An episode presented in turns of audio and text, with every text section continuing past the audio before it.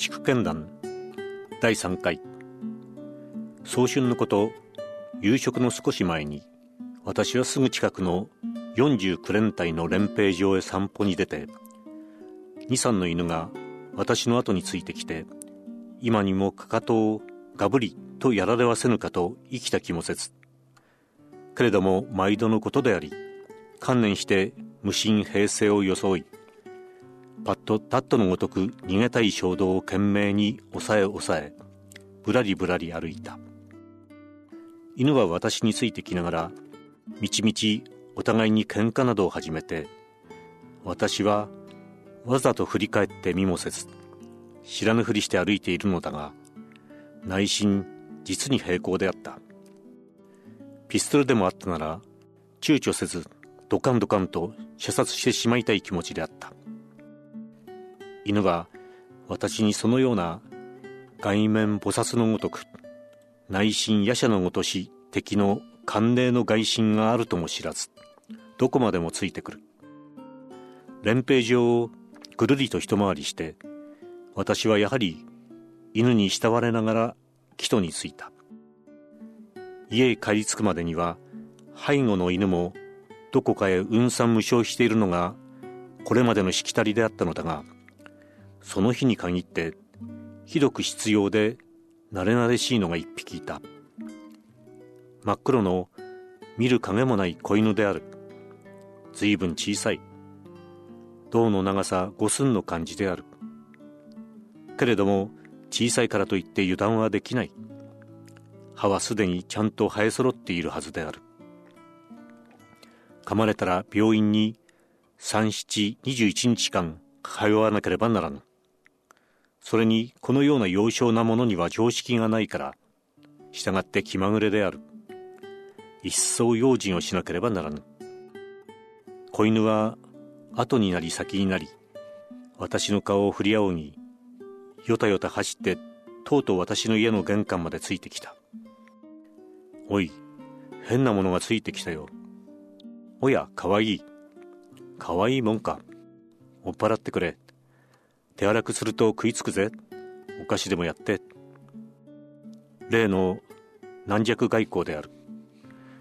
子犬はたちまち私の内心畏怖の情を見抜きそれにつけ込みずうずしくもそれからずるずる私の家に住み込んでしまった。そうしてこの犬は3月4月5月678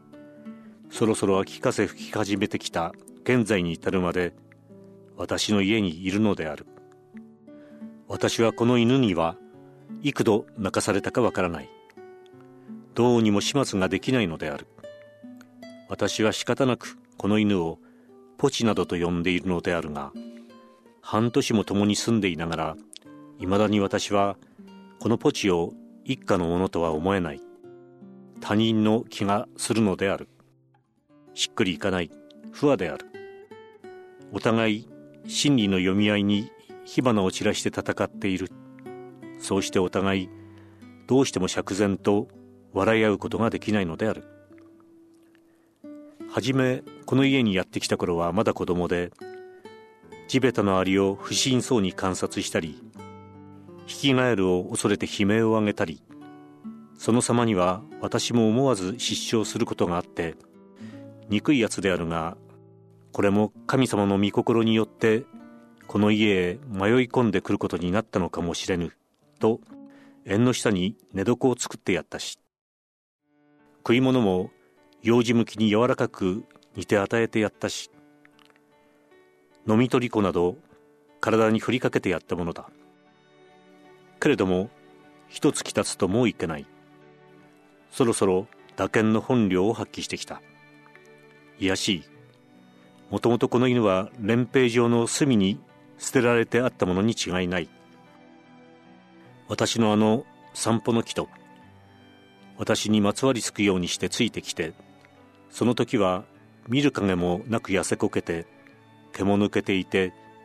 お尻の部分はほとんど全部剥げていた。私だからこそこれに菓子を与えおかゆを作り荒い言葉一つかけるではなし腫れ物に触るように丁重にもてなしてあげたのだ。私のそんな親切なもてなしも内実は犬に対する愛情からではなく犬に対する先天的な憎悪と恐怖から発した老快な駆け引きに過ぎないのであるがけれども私のおかげでこのポチは毛並みも整いどうやら一人前の男の犬に成長することを得たのではないか。私は恩を売る気は毛頭ないけれども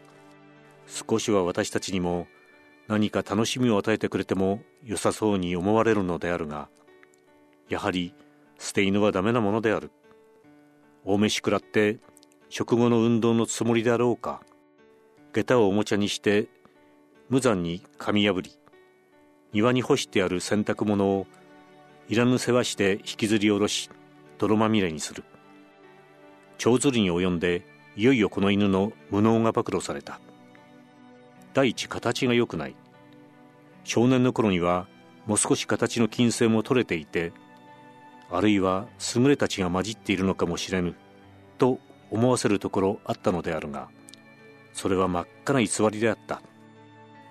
胴だけがニョキニョキ長く伸びて手足が著しく短い。亀のようである。見られたものでなかった。そのような醜い形をして私が外出すれば必ず影のごとくちゃんと私に付き従い少年少女までが「やあへんてこない犬じゃ」と指さして笑うこともあり多少見え坊の私はいくら済まして歩いても何にもならなくなるのである。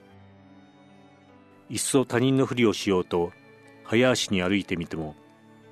ポチは私のそばを離れず私の顔を振り仰ぎ振り仰ぎ後になり先になり絡みつくようにしてついてくるのだからどうしたって二人は他人のようには見えまい。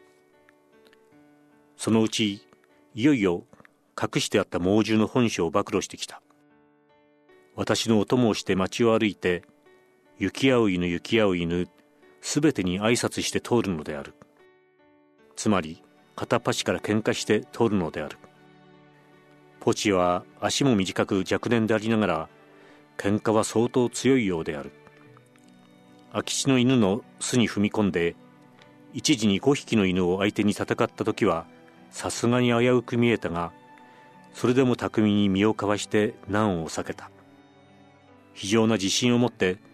どんな犬にでも飛びかかっていく。一度子牛のようなシェパードに飛びかかっていってあの時は私が青くなった。果たしてひとたまりもなかった。